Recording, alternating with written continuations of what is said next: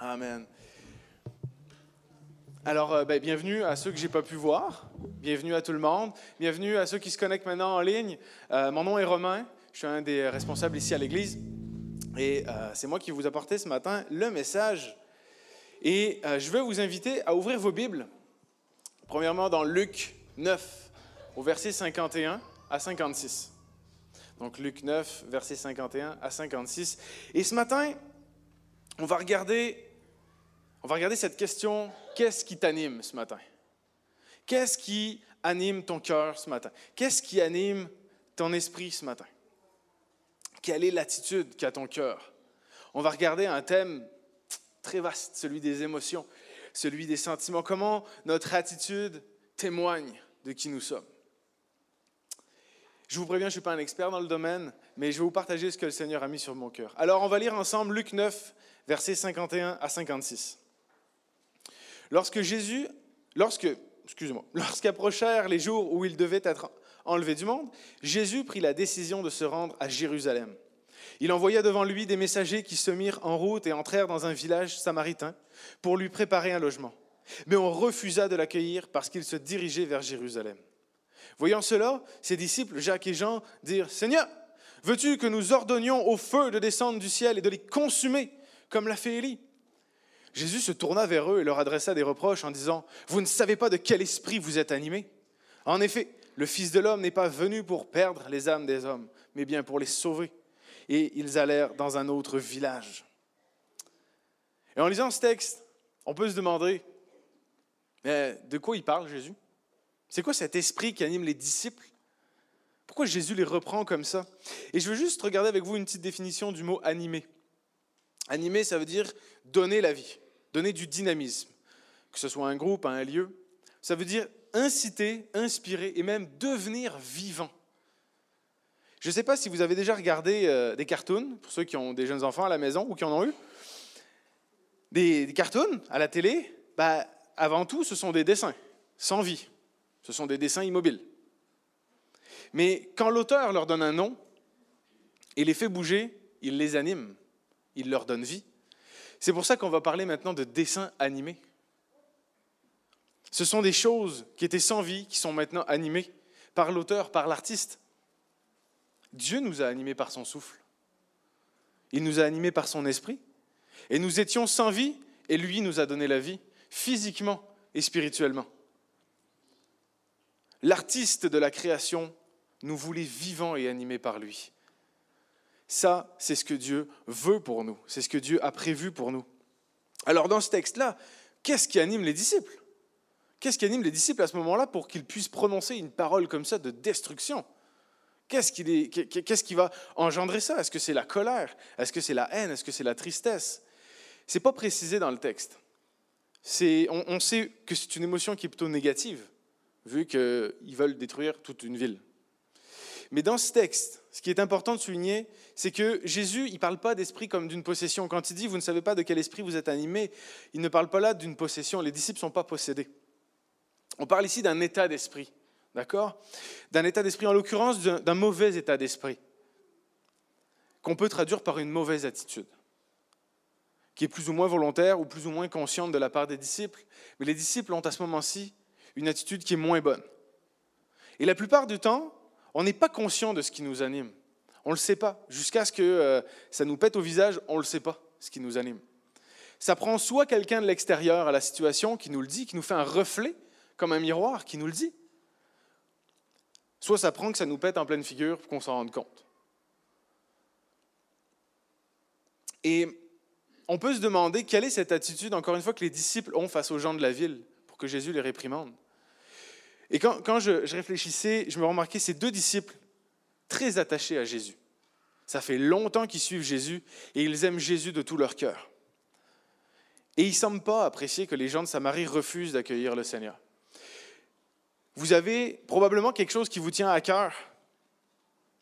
Et quand vous voulez le partager à quelqu'un, puis que la personne en face n'a euh, pas de l'air d'intéresser beaucoup, ça vous fait quelque chose comme ben, mes choses ne sont pas intéressantes, coudon. Ça, nous met dans une espèce d'émotion. Mais on peut un peu comparer ça à ce que les disciples ressentent à ce moment-ci. On peut comprendre que ces disciples vivent une émotion qui est vraiment négative, où les, gens de Samarie veulent pas recevoir Jésus. Et toi, tu aimes Jésus de tout ton cœur, tu adores Jésus.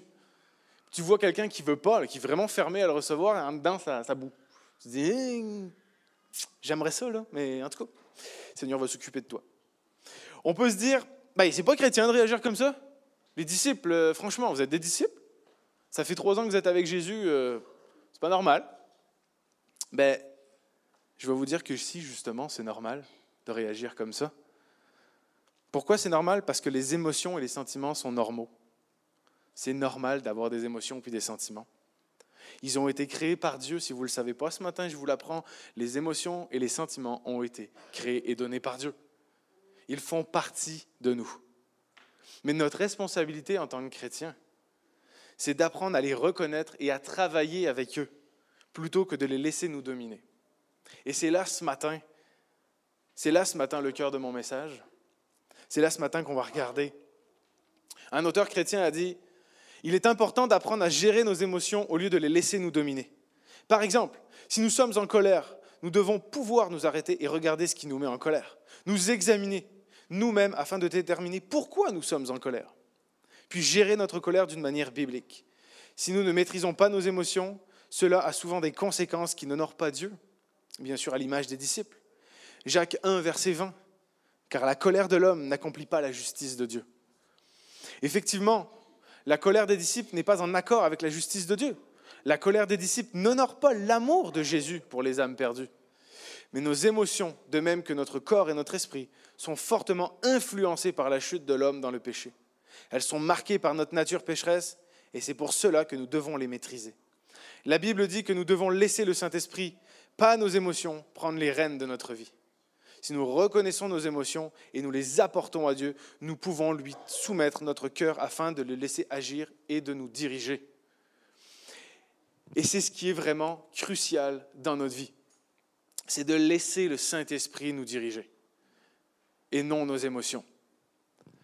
Le danger qu'on a le plus souvent dans notre vie, c'est de laisser nous envahir par les émotions, par les sentiments, nous laisser nous envahir à tel point qu'ils nous aveuglent, qui, qui, voilent notre cœur, qui voilent notre esprit, qui voilent nos pensées. Et du coup, on agit par eux.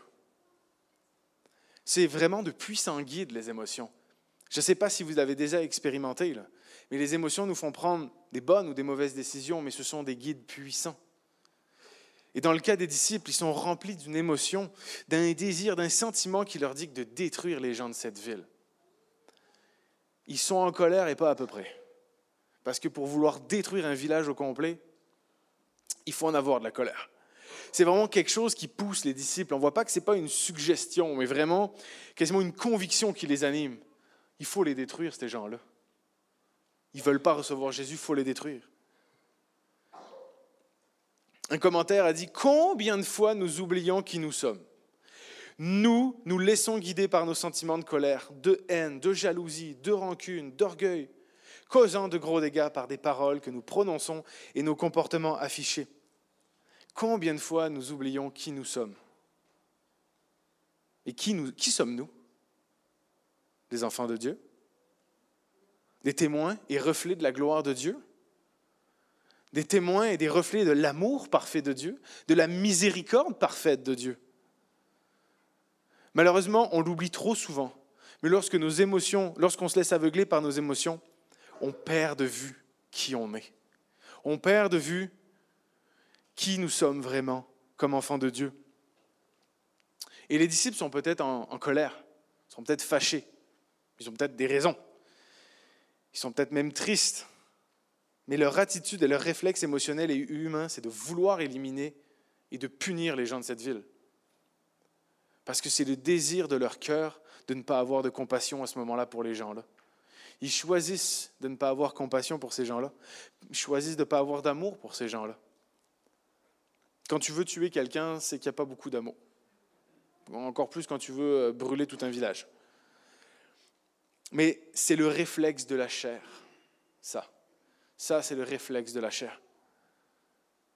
Et le réflexe de la chair est loin d'avoir de l'amour pour ceux qui, qui agissent mal, pour ceux qui nous font du tort. Et c'est là qu'on voit une démonstration de la parole de Jésus dans Matthieu 15, versets 18 à 19. Mais ce qui sort de la bouche vient du cœur. Et c'est ce qui souille l'homme. Car c'est du cœur que viennent les mauvaises pensées, les meurtres, comme nos disciples, les adultères, les impudicités, les vols, les faux témoignages et les calomnies. Le cœur des disciples est affecté de colère et non d'amour. C'est pour ça que leur réflexe, leur attitude est de vouloir détruire. Mais je vous le rappelle, c'est un réflexe humain. Tu me pousses, je vais te pousser en retour.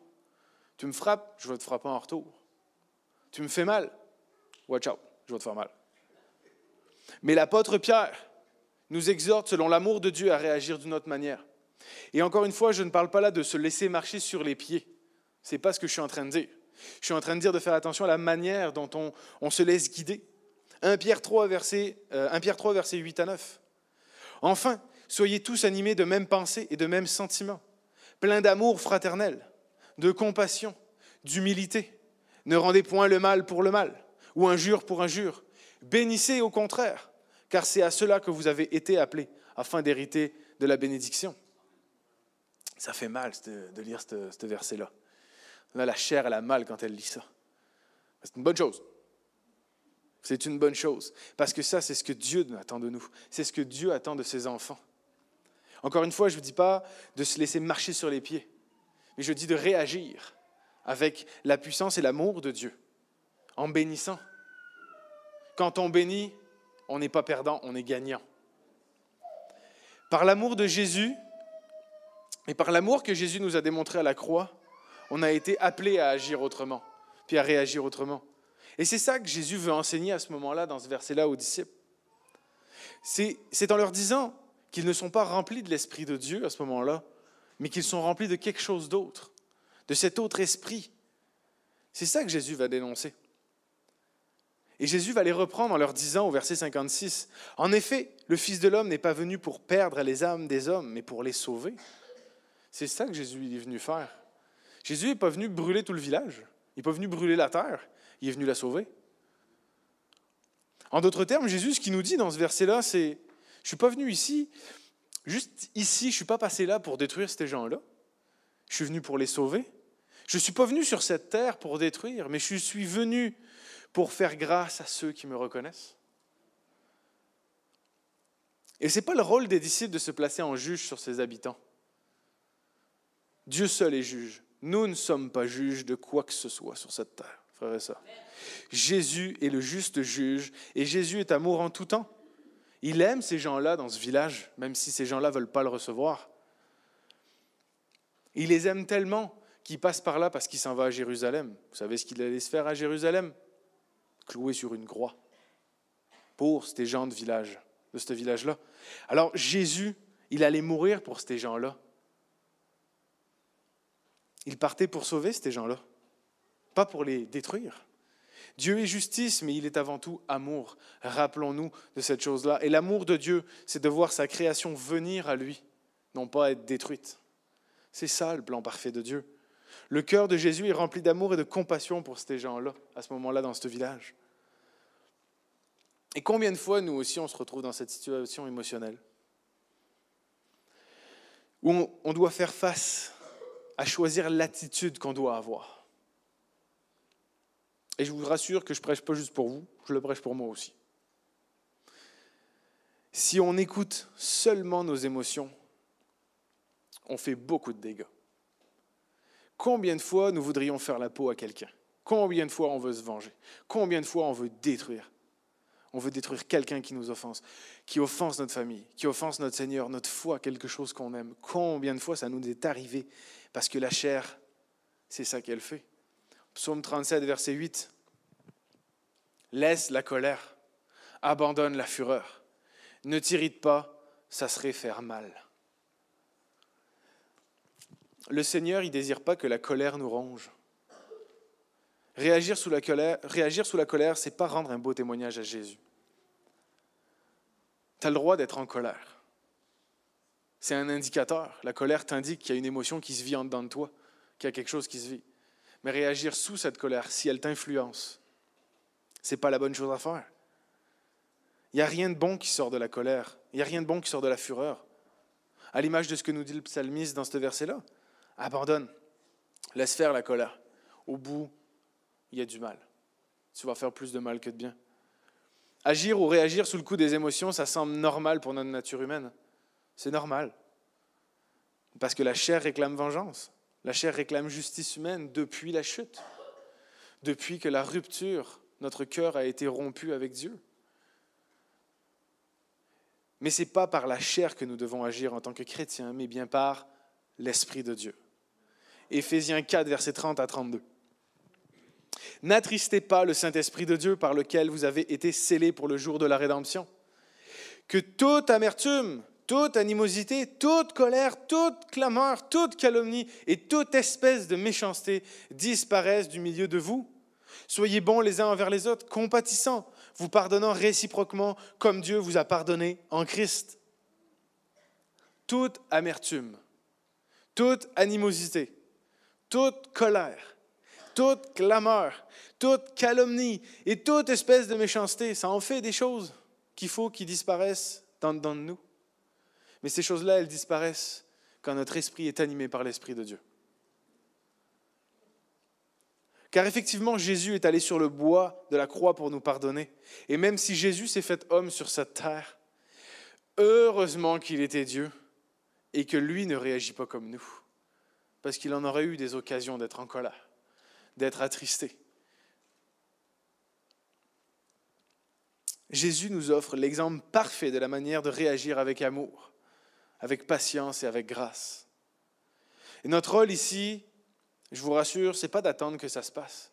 C'est pas de bouillir en dedans puis d'attendre que ça se passe en faisant rien. Notre rôle, il est bien plus proactif à ce moment-ci. Lorsqu'on sent cette émotion, c'est le temps de se mettre à genoux puis de prier. C'est le temps de remettre cette émotion à Dieu. Parce que vous savez, frères et sœurs, les plus grands combats se sont gagnés à genoux dans la prière. Priez pour ce qui anime notre cœur à ce moment-ci mais aussi pour ceux qui nous causent du tort. C'est vraiment tough. C'est, je pense, une des choses les plus difficiles à faire. Les douleurs émotionnelles sont bien plus douloureuses que les douleurs physiques. Mais c'est ce que Dieu attend de nous. Bénis ceux qui te font du mal. Prie pour ceux qui te font du mal. Mais remets-moi cette colère. C'est ça que Dieu nous dit. Et en faisant confiance à Jésus, parce qu'il est le maître de toutes choses. On remet cette situation entre ses mains parfaites. Et on, laisse Dieu agir, parce que Dieu est le juste juge parfait. Les disciples agissent dans la colère. Ils réagissent dans la colère, dans l'amertume et dans l'orgueil. On voit que ces disciples-là agissent de cette façon-là. Mais vous savez, il n'y a pas que cette émotion-là qui nous fait mal agir. Des fois, la peur nous fait mal agir. Des fois, la peur et cette émotion qui vient nous guider et qui vient nous faire trébucher. Parce que si la peur nous guide, ça veut dire que nous ne sommes plus guidés par l'esprit victorieux que Dieu a mis en nous. Et il y en a un personnage comme ça qui a, qui a pendant quelques secondes été guidé par la peur. C'est Abraham. Abraham qui est le père de la foi, un homme important dans le plan de Dieu un personnage biblique très connu, hein. un homme de Dieu, qui a, un à qui Dieu a dit Je serai toujours avec toi, je te protégerai, je vais être avec toi, Abraham. Je te fais une promesse incroyable. Hey, tu seras le père de la foi. Sacré titre. Sacrée promesse. Et malgré la stature de cet homme, Abraham tombe deux fois dans le mensonge.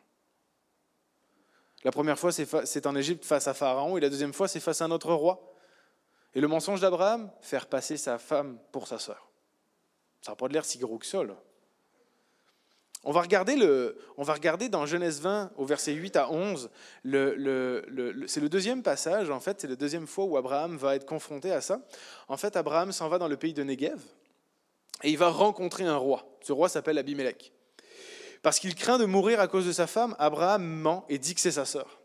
Alors le roi ne le, ne le fera pas tuer. Mais Dieu apparaît au roi et il révèle le mensonge d'Abraham. Et Dieu donne des explications et des ordres au roi. Si le roi ne respecte pas ce que Dieu dit, alors il sera tué. On va lire ensemble la fin du passage biblique. C'est un long passage, je vous épargne le début, je vous le résume. Genèse 20, versets 8 à 11. Abimelech se leva de bon matin, appela tous ses serviteurs et leur raconta toute l'affaire. Ces gens furent alors saisis d'une grande frayeur. Abimelech appela aussi Abraham et lui dit, Qu'est-ce que tu nous as fait? Quel péché ai-je commis contre toi pour que tu fasses venir sur moi et sur mon royaume un si grand péché? Tu as commis envers moi des actes qui ne doivent pas se commettre. Abimelech dit encore à Abraham, Quelle intention avais-tu pour agir ainsi? Abraham répondit, Je me disais qu'il n'y avait sans doute aucune crainte de Dieu dans ce pays et que l'on me tuerait à cause de ma femme. Méchante baffe. Quand un roi non chrétien, quand une personne non chrétienne te dit Qu'est-ce que tu as fait contre moi pour me punir, pour que Dieu me punisse? Toi qui es prophète, toi qui es serviteur de Dieu. Je dis ouch le témoignage, moi. Et en passant, euh, Abraham va, mentir en disant que, que, Sarah, euh, c'est sa sœur. En vrai, c'est sa demi-sœur. Ça, c'est plus, vous pouvez le lire dans Genèse. Mais à l'époque, c'est une pratique courante. Mais une demi-vérité reste un mensonge complet. Je tiens à le préciser.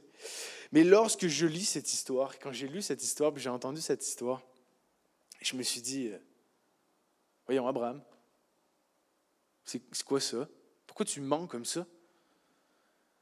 Le roi lui-même, je, me, méditais, je me disais comme si j'avais Abraham en face de moi, je disais, le roi lui-même te dit, mais quelle intention avais-tu pour agir? Et le roi est en train de te dire, mais euh, qu'est-ce qui a animé ton cœur pour que tu me fasses ça? Qu'est-ce que je t'ai fait? Qu'est-ce qui t'a poussé à agir comme ça sur moi? Ah, Je me disais, mais Abraham, comment ça se peut le père de la foi? Un homme incroyable, qui a vécu des choses extraordinaires avec Dieu, un homme qui était tellement près de Dieu, qu'est-ce qui s'est passé? Moi, je, trouvais ça vraiment spécial. Ça, ça, me, ça, me travaillait encore. Je me dis, mais à quel point? Et c'est spécial de voir comment un homme privilégié et jouissant d'une telle intimité avec Dieu, d'une si grande intimité avec Dieu, puisse perdre conscience de sa relation quelques instants. Et comment ça entache le témoignage qu'il a. Mais Abraham reste un être humain, même si c'était un personnage important dans la Bible. Il reste un être humain fait de chair comme nous. Et c'est par son exemple que le Seigneur utilise pour nous parler aujourd'hui, pour nous montrer comment réagir sous la peur et la crainte nous fait tomber. C'est dans sa réponse que l'on trouve l'élément déclencheur du mensonge. Je me disais qu'il n'y avait sans doute aucune crainte de Dieu dans ce pays et que l'on me tuerait à cause de ma femme. Abraham est motivé par la peur à ce moment-là. Le mensonge d'Abraham est, est, motivé par la peur. Et cette peur d'Abraham découle d'une petite rupture avec sa relation avec Dieu. Pendant quelques instants, la foi d'Abraham va vaciller. Il va avoir un petit manque de foi, un manque de confiance en Dieu. Comme si Dieu prenait pas soin d'Abraham. Comme si Dieu prenait pas soin de nous. Comme si Dieu ne pouvait pas protéger Abraham de la mort à ce moment-ci face au roi. Abraham a voulu s'en sortir par ses propres moyens. Et motivé par un esprit de crainte, il tombe dans le mensonge. Abraham n'avait pas de mauvaises intentions face au roi. Abraham, il voulait juste s'en sortir, il voulait juste pas mourir. Il ne cherchait pas à mettre quelque chose sur le roi, mais le manque de foi et la crainte de mourir a inspiré ce mensonge. Ce mensonge. Et ce mensonge-là, va entacher le témoignage d'Abraham face à toute la cour du roi. Un homme qu'on appelle prophète qui va mentir, toute la cour du roi qui aurait pu être bénie par la prédication d'Abraham, par, par, par tout ce qu'Abraham aurait pu voir et la puissance de Dieu qui aurait protégé Abraham. Mais contrairement aux disciples, Abraham ne souhaitait pas la mort du roi. Mais par son mauvais choix, qui est inspiré par la crainte, par la peur, l'attitude d'Abraham ne donne pas ce témoignage de la puissance de Dieu. Et il nous arrive, nous aussi, d'avoir peur. Je ne sais pas si vous êtes comme moi. Moi aussi, j'ai peur des fois, ça m'arrive. Mais cet esprit de crainte, est-ce qu'il s'empare de nous? Est-ce qu'il s'empare de nous à tel point qu'on n'est plus capable de rien faire? À quel point qu'on est voilé de Dieu, puis qu'on n'a plus confiance, qu'on ne sait plus qu'il est là, qu'on pense qu'il ne peut pas agir? Mais pour surmonter ça, on a besoin de continuellement aimer le Seigneur, de lire la Bible et de prier, frères et sœurs, pour être rempli de cet esprit de Dieu qui va éliminer la crainte de nos vies, la peur. On n'est pas parfait et Dieu le sait. Et c'est pour ça que Dieu nous rappelle sans cesse ne crains rien. C'est pas pour. Euh, il y a bien une raison pourquoi c'est écrit tant de fois dans la Bible. Ne crains rien. Parce que Dieu sait qu'on est des êtres humains qui ont peur. Mais Dieu te le rappelle ce matin. Ne crains rien. Je suis avec toi. Et que les paroles du psaume 56 au verset 12 puissent résonner en nous et nous encourager ce matin. Je me confie en Dieu. Je ne crains rien. Que peuvent me faire des hommes? Les hommes ne peuvent rien me faire. Et moi, je lis ce verset-là, puis je me rassure. Ça me rassure. Garder cette parole-là au plus profond de moi, ça va faire la différence dans ma vie. Parce qu'à chaque fois que je tombe dans la peur, dans la crainte, ça va me motiver. Dieu est avec moi. Qui sera contre moi? Personne. On sert le Dieu Tout-Puissant. Nous sommes enfants du Dieu Tout-Puissant. Alors qu'on puisse se souvenir dans ces moments de crainte, comme a pu vivre Abraham, de toujours attacher nos cœurs à la puissance de Dieu, de rester collés à la puissance de Dieu, et que cela puisse nous rassurer, frères et sœurs, et nous fortifier dans ces moments de doute et de crainte qu'on peut vivre. Je ne sais pas ce que vous vivez à la maison, en famille, mais que notre esprit, notre esprit puisse être animé par la confiance en Dieu. On l'a chanté ce matin. La confiance en Dieu puisse être là, et par la paix d'agir selon l'Esprit de Dieu que nos cœurs puissent se confier en Dieu, garder cette confiance et que notre esprit puisse garder cette paix. Avec Dieu, nous ferons des exploits? D'accord avec ça? Car c'est lui qui écrase l'ennemi? On marche dans la victoire. Alors n'ayons pas crainte. Ne nous laissons pas envahir par la crainte, par la peur. Et ce matin, je ne jette pas de pierre aux disciples ou à Abraham. Je ne suis pas en train de les clouer sur la place publique. Je ne suis pas mieux qu'eux. Je reste un homme, on reste des êtres humains. Et malgré les erreurs qu'ils ont faites, ces gens-là ont été utilisés par Dieu pour accomplir des grandes choses par la suite. Et nos erreurs ne nous disqualifient pas, frères et. Tant que nous gardons une attitude d'humilité, de repentance, et que nous nous laissons remplir de l'Esprit de Dieu, Dieu peut encore nous utiliser. L'important, c'est de choisir ce qui va animer ton cœur.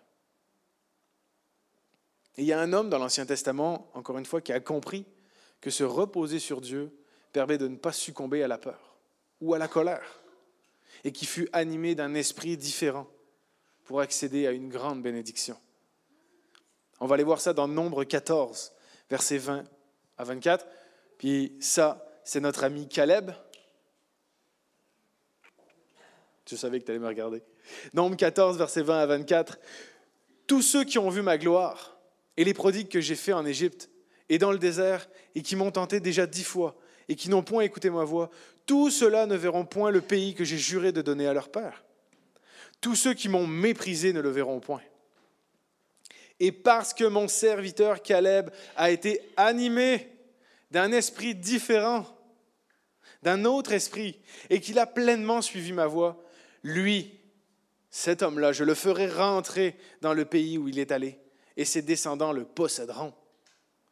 Il a été animé d'un autre esprit.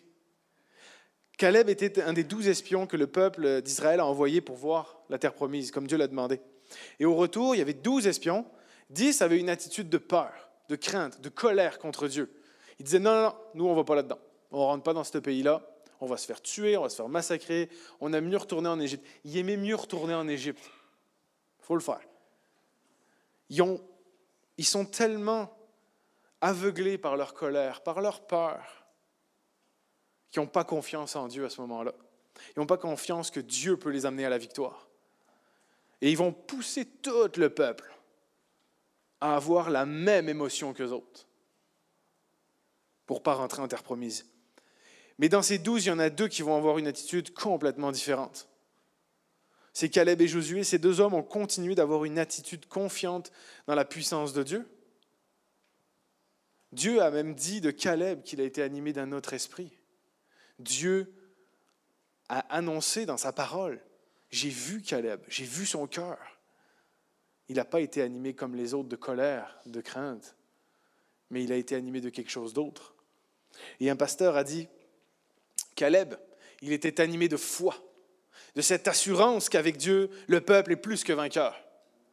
Certains ici, ont, la majorité, ont préféré rester dans le désert plutôt que de combattre les géants. Mais rien, ni personne n'aurait pu ralentir ou empêcher Caleb de suivre Dieu et d'entrer dans la terre promise. Vous vous rendez compte? Tout un peuple, rien ni personne n'aurait pu l'empêcher de rentrer dans la terre promise. De même, ne nous laissons pas arrêter par quoi que ce soit dans le chemin du salut qui est en Jésus. Ayons la foi. Ayons cet esprit de foi qui nous fait dire, avec Dieu, nous ferons des exploits. Non en nous appuyant sur nous-mêmes, mais en étant certains de la fidélité de Dieu à ses promesses. J'aime tellement cette phrase. Rien ni personne n'aurait pu ralentir ou empêcher Caleb de suivre Dieu et d'entrer dans la terre promise. Rien ni personne. Je me mets dans la tête de Caleb, je suis tout seul avec, avec mon ami euh, Josué, on est tous les deux, puis tu as le peuple, des milliers de personnes qui sont, non, on va vous tuer, on ne veut pas rentrer là, on va mourir. Mais là, toi, tu es avec ton chum, puis vous avez confiance en Dieu.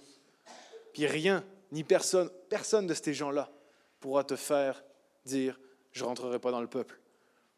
Mais pourquoi? Pourquoi? Parce que Caleb, il n'était pas animé par la peur. Il n'était pas animé par la crainte. C'est pas ça qui dictait dans son cœur. Caleb a su passer au-delà de la peur que pouvaient inspirer les épreuves de la conquête de la terre promise. Il a su passer au-dessus de la peur que pouvait inspirer le peuple. Et il est resté fidèle à Dieu, même dans cette circonstance. Et il a su passer vraiment par-dessus toutes ces choses. Pourquoi? Parce qu'il a été animé d'un esprit différent pas le même état d'esprit que les autres. Et c'est ça qui a permis à Caleb de dire, je serai plus que vainqueur avec Dieu. Et on voit ça dans l'attitude de Caleb, comment il prend cette épreuve. Qu'est-ce qu'il choisit d'avoir comme attitude face à la tâche Caleb aurait pu se retirer et dire, oh, finalement, euh, c'est vrai, ils ont raison. Puis se laisser envahir par la peur ou la crainte. Mais au verset 24, Dieu dit, il a pleinement suivi ma voie. Caleb a été obéissant et il a décidé d'avoir une attitude de confiance jusqu'au bout. Une attitude de foi devant Dieu et le peuple jusqu'au bout. Et face à la majorité qui crie plus fort encore, la foi et la détermination et la confiance de Caleb en Dieu démontrent un témoignage puissant. Parce que la foule criait plus fort, mais Dieu a retenu le cœur de Caleb. Malgré toute la foule qui criait, Dieu a retenu le cœur de Caleb. Et Dieu va même honorer son cœur. Il va lui donner, il va le nommer, il va lui donner de la bénédiction jusqu'à ses descendants. Et frères et sœurs, ce matin, j'ai envie de vous poser la question, dans nos vies, quelle est l'attitude que nous avons lorsque Dieu nous demande d'accomplir quelque chose? Comme à, comme à ce peuple. Sommes-nous du côté des dix espions avec une attitude négative face à la tâche? Ou sommes-nous du côté de Caleb, avec une attitude de confiance, prêt à obéir à Dieu, même si des fois ça ne nous tente pas, ou même si des fois ça nous fait peur, ou si c'est difficile Mais est-ce qu'on a une attitude qui bannit cette peur et cette crainte? Ou est-ce qu'on a une attitude qui est motivée par cette peur et cette crainte? Que notre attitude, frères et sœurs, témoigne de notre foi, de notre confiance en Dieu. Soyons animés d'un esprit qui est différent de celui du monde. Un auteur chrétien que je lisais, j'ai lu beaucoup pendant euh, la préparation de ce message, un auteur chrétien qui disait, bah, qui dit, l'esprit par lequel nous sommes animés quand nous faisons quelque chose est extrêmement important.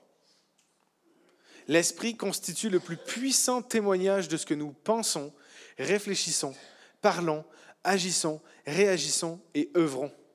L'esprit peut être favorable ou défavorable à toutes nos œuvres. Par exemple, Parler de la Bible dans un esprit de dispute rend un mauvais témoignage, alors que parler de bonnes choses dans un esprit pacifique rend un bon témoignage.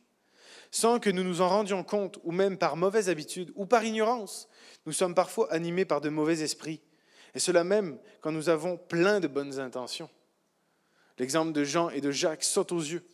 Ils voulaient appuyer le Seigneur, ils voulaient, ils voulaient appuyer, appuyer Dieu, ils voulaient se faire euh, avec Dieu euh, les aider. Et pourtant, ils avaient fait le contraire à cause de ce mauvais état d'esprit qu'ils avaient et que leur témoignage n'a pas été le bon à ce moment-ci. Notre témoignage doit avant tout être intérieur, frères et sœurs, avant d'être extérieur. Parce que notre âme doit témoigner d'une attitude de foi, d'une attitude d'obéissance et d'une attitude d'amour envers Dieu avant que des mots ne sortent de notre bouche. Pour annoncer la parole de Dieu ou même pour poser un geste, avant même qu'on ouvre la bouche, les gens nous regardent. Ils nous ont vus. Et ils ont discerné, les gens, ils ont vu l'attitude, avec quelle attitude on agit, avec quelle attitude on parle? Et nous, en tant qu'enfants de Dieu, en tant que chrétiens, on a cette responsabilité. Notre responsabilité à nous, elle est de choisir intentionnellement par quel esprit on va être animé, qu'est-ce qui va prendre le contrôle, qu'est-ce qui va prendre le contrôle de notre vie, de notre vie spirituelle? Et quand on lit ces trois histoires qu'on vient de voir ensemble, que ce soit l'histoire des disciples, que ce soit l'histoire d'Abraham ou même de, de, Caleb, moi je comprends ici qu'il y a un combat. Il y a un combat, un combat spirituel dans notre cœur, dans notre âme. Un combat entre qui va guider mes pensées, qui va guider mes mots, qui va guider mes sentiments, qui va guider mon attitude. Est-ce que c'est la chair ou est-ce que c'est l'Esprit de Dieu que j'ai reçu quand j'ai accepté Jésus? C'est un combat de tous les jours, frères et sœurs. C'est vraiment une chose qui est importante, qu'on doit se rappeler. Est-ce que je choisis d'être animé par la peur, par la crainte, par les émotions, ou est-ce que je choisis d'être animé par l'Esprit de Dieu? Nos cœurs humains veulent être animés par la chair, par réflexe pour notre nature humaine, notre nature pécheresse. C'était humain pour Abraham de craindre de mourir face au roi. J'aurais peut-être été pareil à sa place, face à une puissance qui, qui peut me tuer comme ça. Oui, j'aurais peut-être eu peur. C'est humain, c'est normal. C'était humain pour les disciples de vouloir punir, parce que c'est ce que la chair, elle dicte. Parce que c'est ce que la chair et la nature humaine corrompue a fait. Mais maintenant que nous sommes enfants de Dieu, rachetés à un si grand prix, et que Jésus nous a laissé son esprit, choisir d'être animé par la foi, d'être animé par l'esprit de Dieu, permet de surmonter toute cette peur humaine, toutes ces craintes humaines, toutes ces émotions. Et que l'on puisse agir à l'image de Dieu, à l'image du cœur de Jésus. Romains 8, verset 6. Et l'affection de la chair, c'est la mort tandis que l'affection de l'esprit, c'est la vie et la paix. Autrement dit, si mon esprit est fixé et attaché à la chair, aux choses de ce monde, c'est la mort pour moi. Mais c'est, et c'est la tristesse. Mais si mon esprit est attaché et fixé à l'esprit de Dieu, alors c'est la vie et la paix. Qui d'entre vous veut vivre en vie et en paix? Tout le monde aspire à ça vous l'avez là. Tandis que l'affection de l'esprit, c'est la vie et la paix. En Dieu, nous sommes appelés à la paix dans nos âmes et nos esprits. Et la paix vient avec une attitude qui plaît à Dieu. Un esprit qui est animé par l'Esprit de Dieu. Un cœur qui est guidé par la parole de Dieu. Et nous, nous sommes responsables de choisir ce qui va habiter nos cœurs. Et lorsque nos émotions nous envahissent, veillons à ne pas nous laisser diriger. Et comprenez bien, frères et sœurs, que je ne discrédite pas les émotions ce matin. Je ne suis pas en train de dire que c'est mauvais. Je ne suis pas en train de dire arrêtez d'écouter vos émotions. Au contraire, il n'est pas bon de se couper de ses émotions.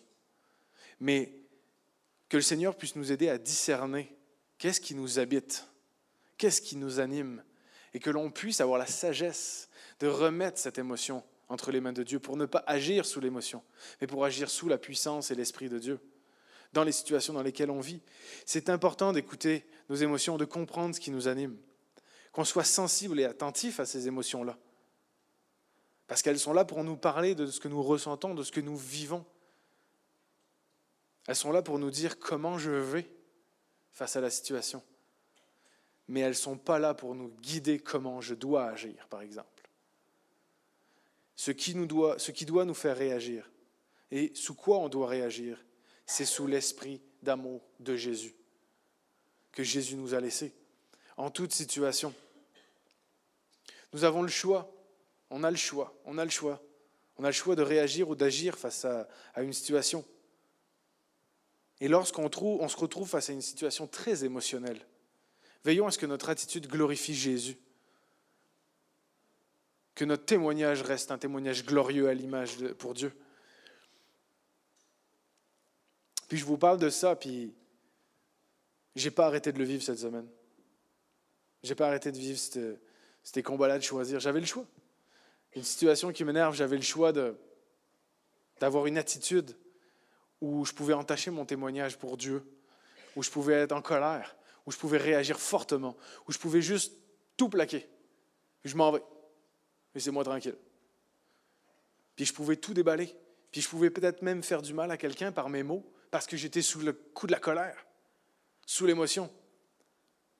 Mais j'avais aussi le choix de respirer, puis de dire, Seigneur, en ce moment, je suis en colère. Ça va pas bien dans mon cœur.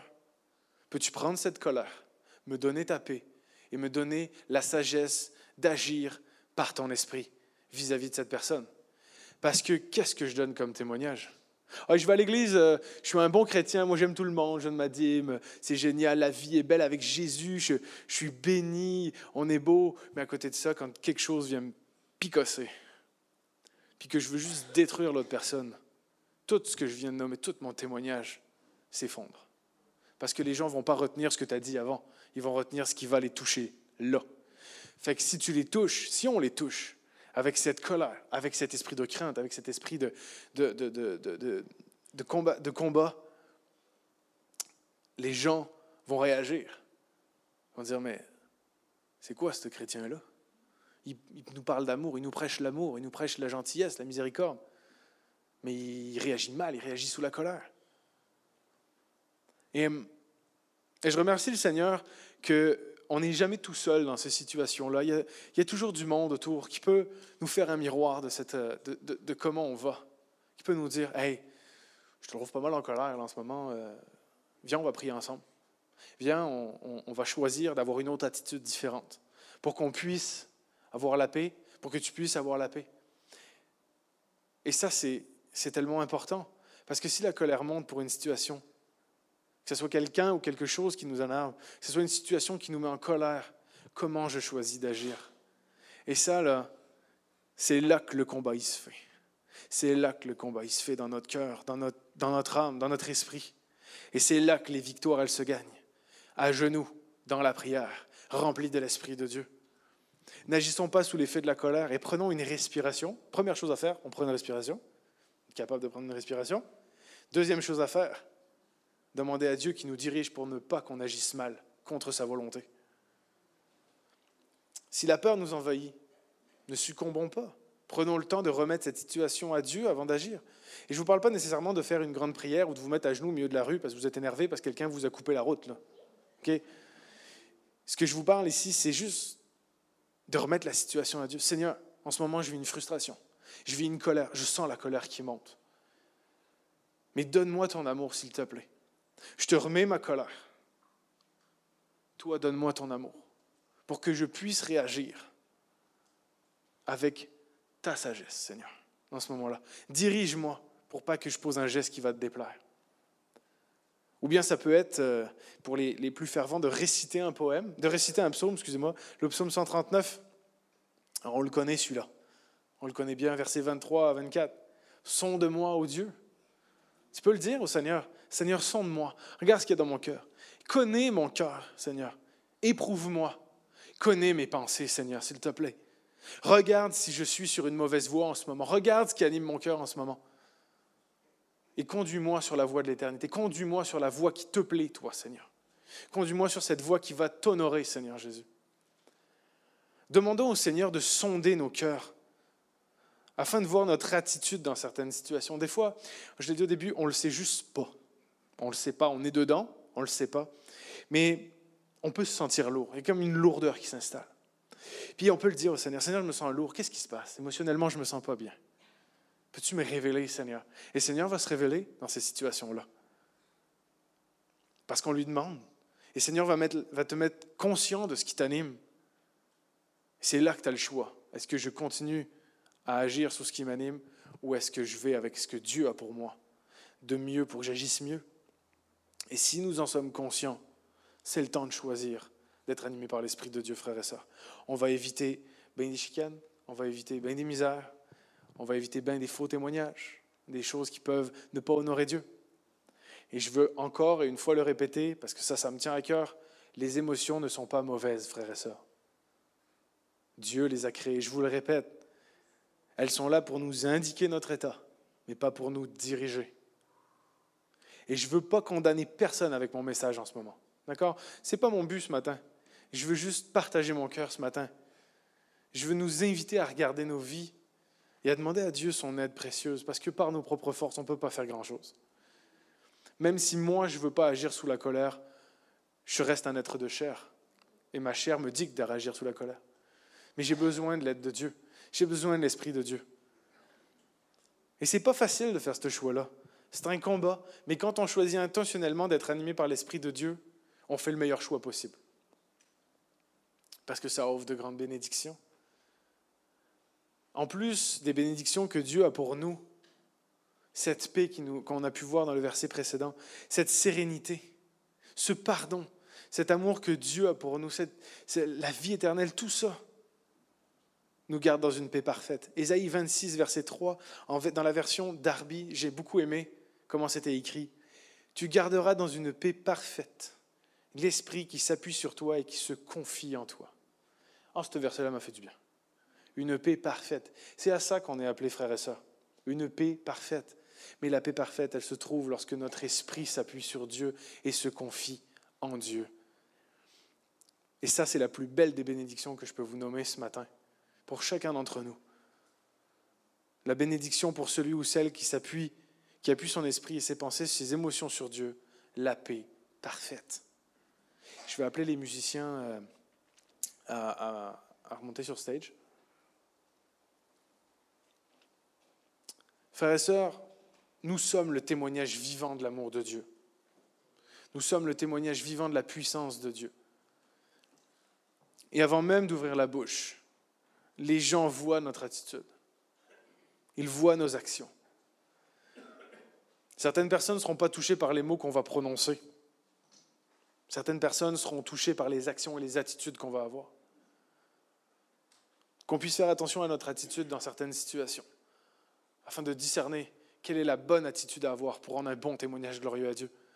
C'est tellement une bénédiction de voir la puissance de Dieu à l'œuvre pour toucher les âmes, toucher les cœurs, mais que notre attitude puisse aider à la puissance de Dieu de toucher les cœurs. Alors veillons à savoir ce qui anime notre cœur, nos pensées, et ce qui, se reflète dans notre attitude. L'esprit qui vit en nous est le plus puissant des témoignages, car il témoigne de ce que nous pensons, de ce que nous vivons, de ce que nous parlons et de ce que nous réfléchissons. La manière dont tu vas parler, la manière dont tu vas te comporter, la manière dont tu vas euh, prier, la manière dont tu vas agir, reflète ce qui est à l'intérieur de toi. Et ce matin, je veux nous encourager. Je vais vous inviter à vous lever ce matin.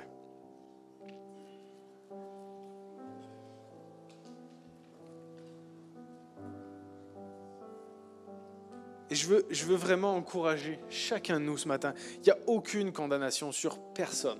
Il n'y a aucun... Il y a juste de l'amour. Je, je partage mon cœur avec amour. Et je partage ce que le Seigneur a mis sur mon cœur avec amour. Et je veux vraiment vous le dire qu'on puisse être touché de l'Esprit de Dieu et que cet Esprit puisse rentrer en nous afin qu'on agisse de la bonne et la meilleure des façons. Et c'est comme ça qu'on va aller de l'avant, frères et sœurs. Que notre témoignage va pouvoir être propagé. Je vous laisse avec ce dernier verset ce matin, Psaume 51, 10. Ô Dieu, crée en moi un cœur pur. Renouvelle en moi un esprit bien disposé. C'est ma prière ce matin pour chacun de nous. Que nous puissions vivre, que nous puissions être des vies renouvelées par l'amour et la bonté de Jésus. Et durant le dernier chant, on va rester à notre place. Et durant le dernier chant, je veux juste que on demande à Dieu dans nos cœurs, dans nos esprits, de renouveler et de disposer un cœur comme le sien. Un cœur qui est à l'image de Jésus. Je vais laisser l'équipe de louange nous diriger, puis je vais revenir après pour euh, un mot de prière. Mais prenez le temps là ce matin. Juste, Seigneur, tu vois mes situations, tu connais mon cœur. Sonde-moi et montre-moi comment réagir dans cette situation qui me fait peur, dans cette situation qui m'enrage. Et déposez tout cela au pied de la croix ce matin.